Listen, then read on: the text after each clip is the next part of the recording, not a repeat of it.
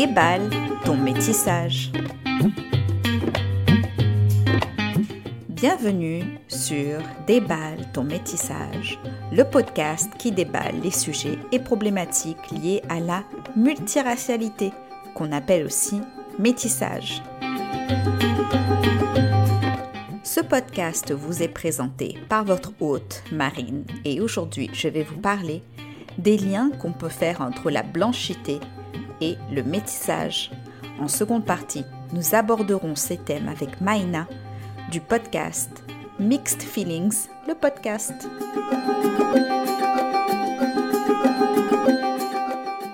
Qu'est-ce que la blanchité? La blanchité, ce n'est pas que le fait d'avoir une couleur de peau dite blanche ou d'appartenir au groupe blanc. C'est une condition sociale. La blanchité, c'est le fait que des personnes appartenant à cette catégorie socio-raciale ont pu échapper à toute discrimination et violence raciste. Mais cette condition sociale et sociologique vient de notre histoire coloniale. S'il existe des groupes racialisés, donc à qui on a donné une appartenance raciale, c'est qu'il existe un groupe qui ne l'est pas. Mais qui racialise des groupes de personnes et pourquoi À l'origine, il y avait des fins économiques, d'expansion coloniale et religieuse.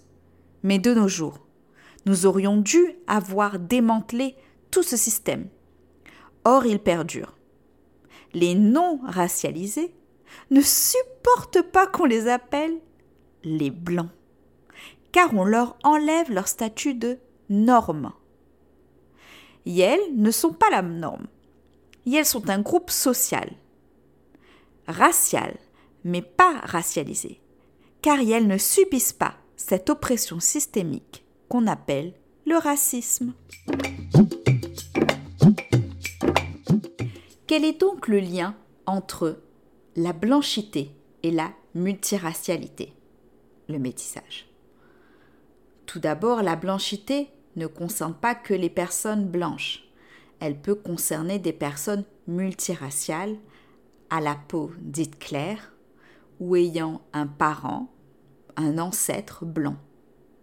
La carnation de peau et les traits vont primer. Ainsi, les personnes multiraciales avec une parenté blanche, des personnes juives ou roms qui pourraient être perçues pour blancs peuvent jouir de quelques avantages liés à la blanchité en aucun cas, cela ne fait de ces personnes des blancs ou des blanches. Prenons mon cas. Je n'ai pas de passing blanc. Lorsqu'on me voit, je ne suis pas perçue comme une personne blanche. Immédiatement, je suis perçue comme une personne racisée. Or, on perçoit dans mon métissage que j'ai un parent blanc je n'aime pas dire que je suis métisse ou multiraciale blanche, car cela replace la blanchité encore une fois au centre du discours racial. Or, je me demande si ce n'est pas justement ce qu'il faudrait faire. Car la blanchité est au centre des thématiques raciales et racistes. Mes privilèges sont liés aux critères établis par la blanchité. Je jouis du colorisme ainsi, certaines personnes multiraciales ou de groupes racialisés à la peau claire peuvent jouir de privilèges liés à la blanchité. Il y a des échelles de privilèges et d'accès à cette blanchité. Nous n'avons pas tous accès aux mêmes sphères de la blanchité. Dans mon cas, je ne serai jamais à l'abri de microagressions raciales dirigées vers ma personne, alors que les personnes jouissant d'une présomption raciale blanche entendront ces microagressions dirigées vers d'autres personnes de leur groupe ou d'autres groupes dans beaucoup de situations. Je suis sans arrêt tokenisé et fétichisé, c'est-à-dire que je suis l'ami noir, l'ami racisé. Néanmoins, mes traits liés à ma blanchité et mon éducation blanche et coloniale m'ont permis d'avoir accès à de nombreuses choses. Dans ma manière de parler, de me mettre en avant et d'autres comportements, je suis très blanche. Dans mes interactions avec les personnes monoraciales racisées, ma blanchité peut être perçue. Je dois apprendre à trouver un équilibre entre mes privilèges et mes traumas, et surtout à décoloniser mon langage, ma manière de penser, de m'exprimer, de me comporter, et mieux comprendre comment la blanchité se manifeste chez moi.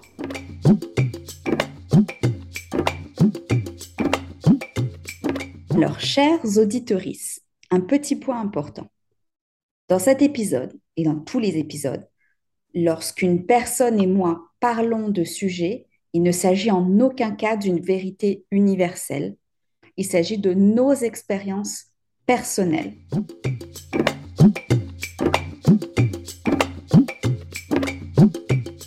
Bonjour Maïna et merci d'avoir accepté cette invitation. Hello, hello. Ah, bah, merci à toi de m'avoir euh, invité. Ça fait vraiment euh, plaisir enfin, de parler avec toi. Donc, euh, c'est toujours un plaisir. Alors, pourrais-tu te présenter aux auditorices, nous dire ton prénom, tes pronoms, ta profession si tu le souhaites? Alors, c'est une question intéressante puisqu'en fait, j'ai plusieurs, j'ai plusieurs prénoms. Donc, je vais commencer euh, par ça. Donc, euh, alors, euh, il faut savoir que j'ai un prénom, on va dire, français. J'ai un prénom marocain. Et du coup, j'ai fait le choix de choisir un prénom neutre qui soit entre les deux, qui est un prénom que je me suis choisi. Et donc, c'est Meina, voilà, pour pour couper avec cette euh, scission imposée, on va dire. Donc mon prénom c'est Maïna. Et euh, donc par rapport à mes pronoms, moi c'est euh, elle. Et ma profession, moi je suis dans le monde de la technique, donc je suis en support informatique. Et voilà, le, le, le thème du métissage c'est un, un thème qui n'est pas abordé dans, dans, ce monde-là, mais en tout cas, c'est depuis 2018 euh, que je suis rentrée dans une réflexion par rapport à mon identité et ma multiracialité. et tu te définis par quel terme? Racisé, multiracial ou autre?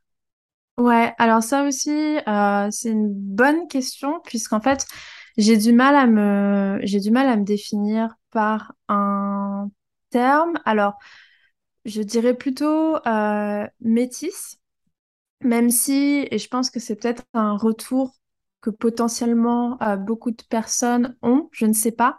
Mais en tout cas, pour moi, euh, le terme métis était connoté comme un, terme qui ne me correspondait pas, en tout cas, à mon expérience de ayant une mère française et un père marocain puisque euh, mes deux parents ne considéraient pas que c'était du, métissage. Pour eux, le métissage, c'était euh, c'était donc un parent blanc, un parent noir. Et c'est très intéressant puisque euh, je me suis rendu compte en 2018 que ça n'était pas le cas et que métis était approprié pour me définir.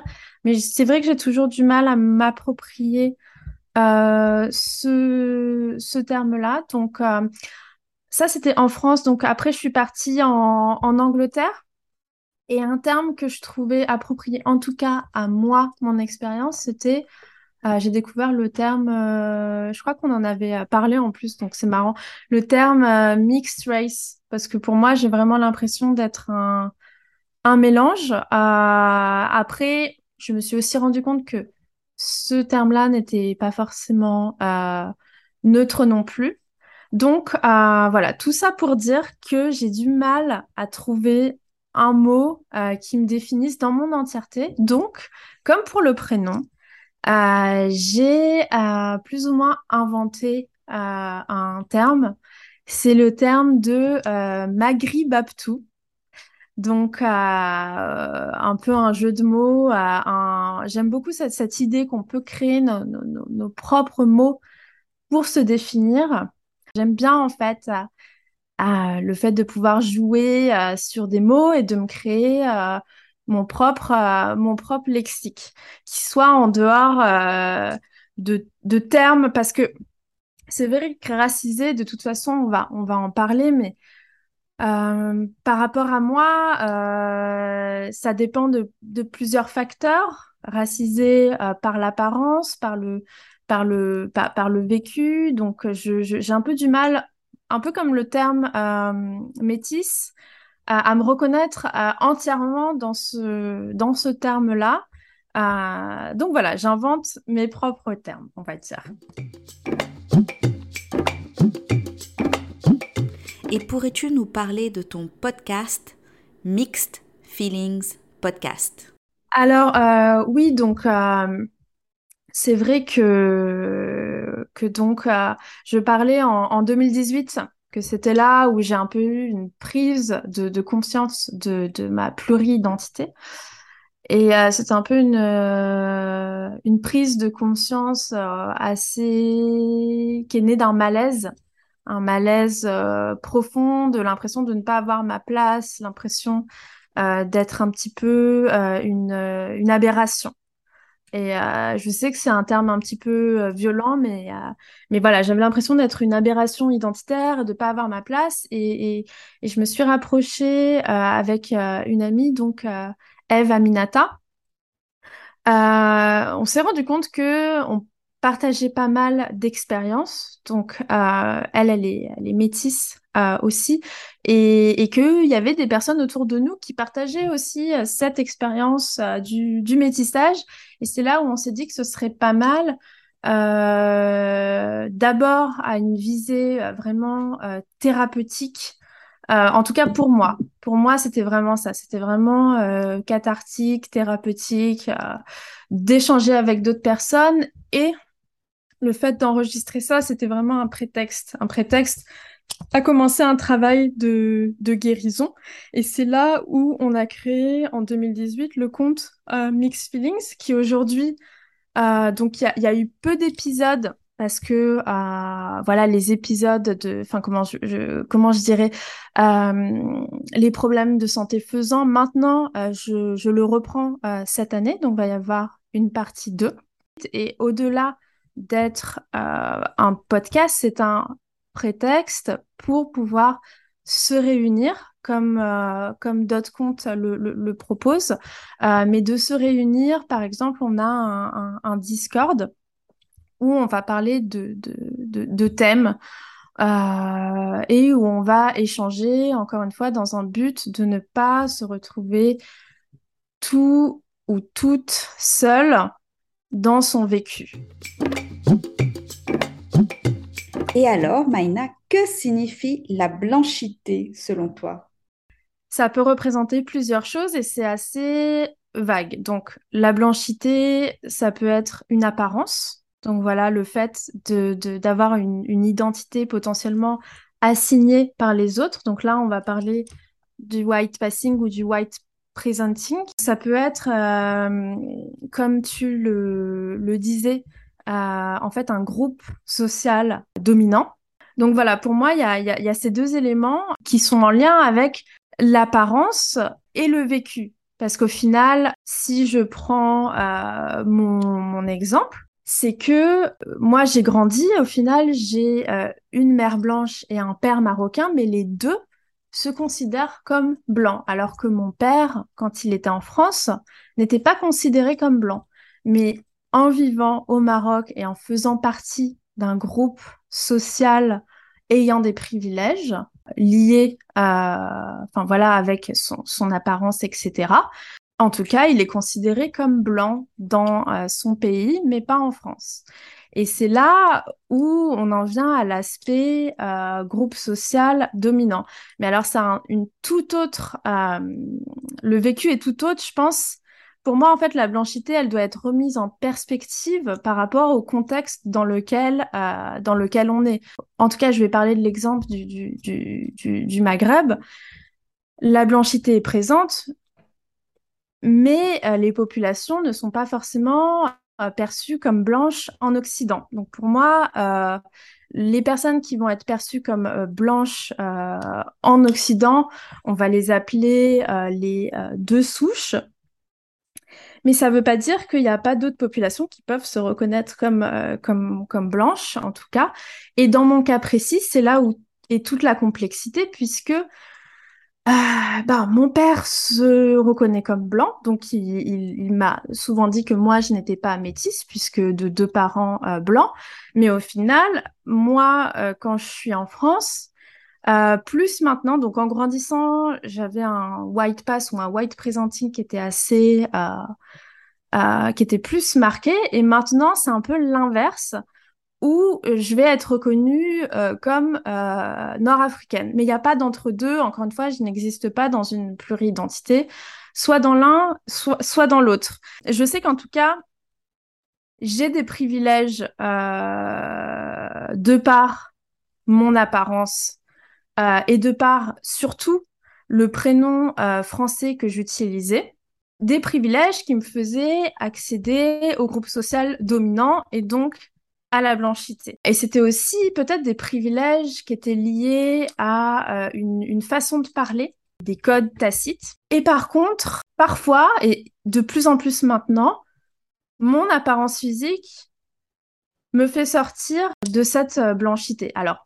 il n'y a pas que mon apparence physique, il y a aussi ma remise en, question, bien sûr, euh, ma conscience de ma pluri-identité. Mais en tout cas, euh, il est vrai que pour moi, la blanchité, c'est euh, des privilèges et le fait d'appartenir à un groupe social ou de pouvoir appartenir à un groupe social euh, dominant. Et c'est super intéressant ce que tu dis, parce qu'en fait, ton père, en fait, a été racialisé en venant en France, alors que lui était considéré comme faisant partie du groupe dominant dans son pays. Et donc, c'est très intéressant, au final, de voir que la blanchité, c'est au-delà d'une catégorie raciale, c'est vraiment une catégorie sociale en fait. Alors, on l'a abordé un peu, c'est l'impact de la blanchité sur la santé mentale. Est-ce que tu, pourrais euh, ben, nous en parler si, tu le souhaites? Oui, euh, alors c'est vraiment... Euh, moi, je l'ai vécu comme une impression euh, d'être, euh, comme je le disais au début, une aberration, euh, c'est-à-dire de d'avoir une existence absurde ou qui ne devait pas arriver, d'être le, le, fruit de deux choses qui ne devaient pas se rencontrer.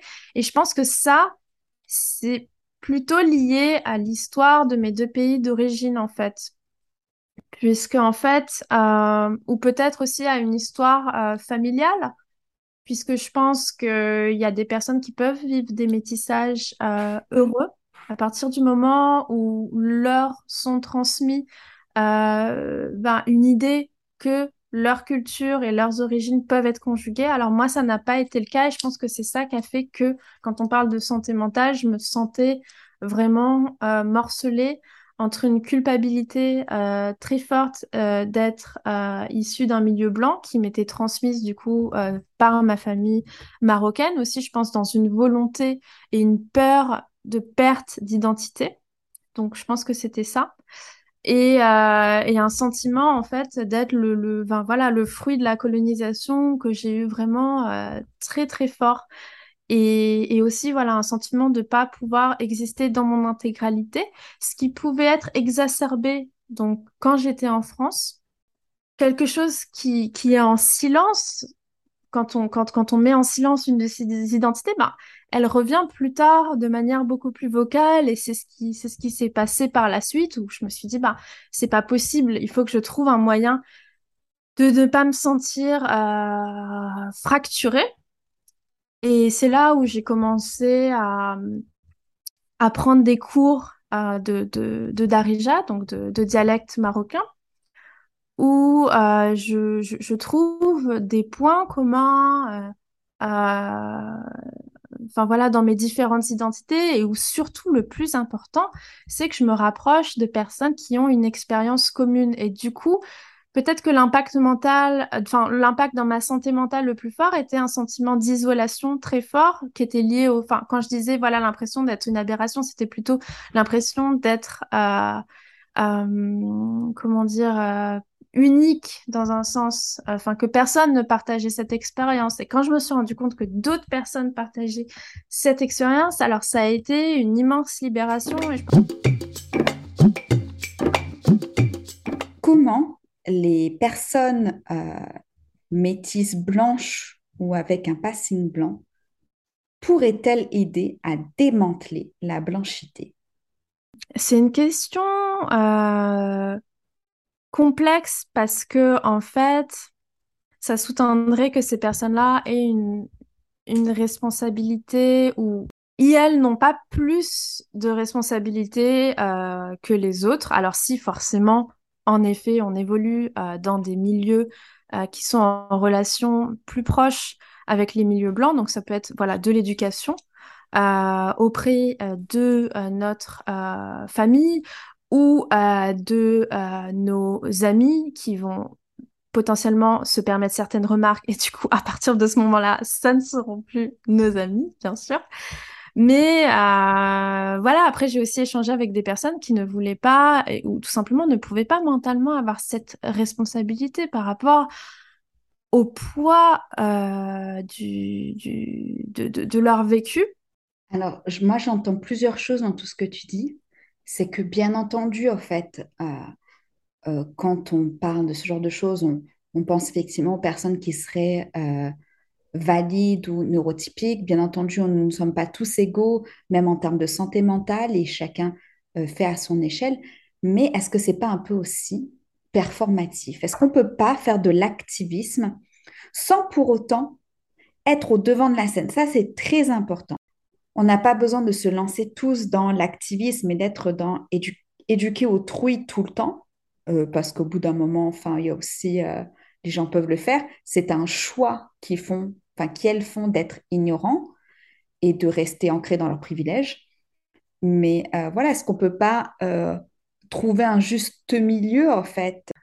Ouais, c'est, vrai que pour moi, il y a aussi une idée de ne pas prendre euh, la place dans des débats euh, qui ne me concernent pas euh, directement et c'est pour ça que pour moi voilà d'abord c'est une organisation enfin s'organiser en tant que personne métisse et se faire le la porte-parole des, des, des autres combats qui ne sont pas d'ailleurs autres qui font partie par intersectionnalité de nos combats. Donc en fait, par essence, ce sont aussi nos combats. Euh, mais euh, par contre, je pense qu'il est nécessaire d'avoir un espace où on puisse s'exprimer sur euh, des, vécus qui nous soient propres. Et je pense que naturellement, il ne s'agit pas du tout de prendre euh, la place d'autres débats, mais plutôt de se faire enfin un, ou une euh, les amplificateurs en fait de, ces combats-là, que ce soit euh, les combats sur le racisme, sur la LGBTQ+ phobie, en fait, enfin, mais ça c'est à mon échelle. C'est qu'en fait, en étant moi-même dans des intersections, forcément, pour moi, tout le monde devrait être dans ces, dans ces combats-là et tout le monde devrait les relayer. Et je pense que tu partages euh, ce, ce, point de vue. Mais c'est vrai que tout en... Enfin, on, on, on ne peut... C'est très important aussi de garder une positionnalité, comme tu disais, d'être conscient de sa place, conscient, consciente de sa place euh, dans l'espace public, de ses privilèges, euh, et pour moi, c'est ça, en fait, la vraie prise de conscience. Quelles sont nos oppressions? Quels sont nos privilèges? On est tous opprimés, mais aussi on est tous oppresseurices. Je ne sais pas si oppresseurice, ça se dit. C'est être conscient, consciente de sa positionnalité, relayer les combats, tout en se protégeant. C'est un équilibre difficile. mais c'est possible. Eh bien, merci beaucoup à toi, Maïna, d'avoir participé à cette discussion avec moi. Je précise encore une fois aux auditorices qu'il s'agit de discussions, d'échanges. Nous faisons part de nos expériences personnelles et qu'en aucun cas il ne s'agit de vérité universelle. Vous pouvez être en parfait désaccord parce que vous avez eu des vécus différents et il n'y a aucun problème à cela. Oui, merci beaucoup d'avoir échangé avec moi.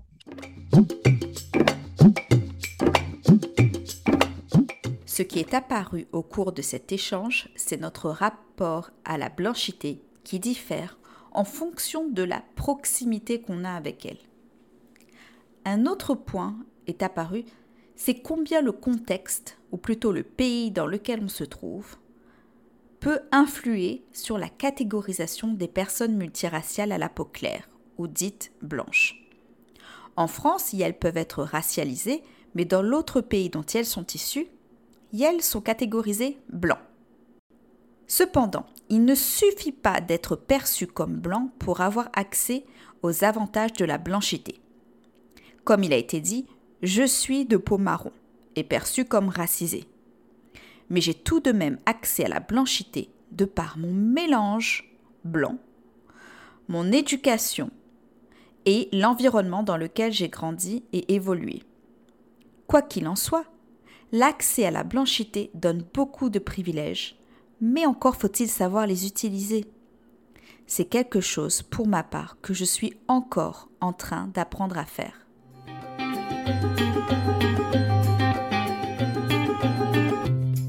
Cet épisode se termine. Merci à vous de l'avoir écouté. Abonnez-vous pour être sûr de ne pas rater le prochain. Mettez 5 étoiles et un commentaire positif si cela vous a plu. Ce podcast est produit et réalisé par Marine. Il a été enregistré sur le territoire tamien, aussi appelé le sud de la baie californienne américaine.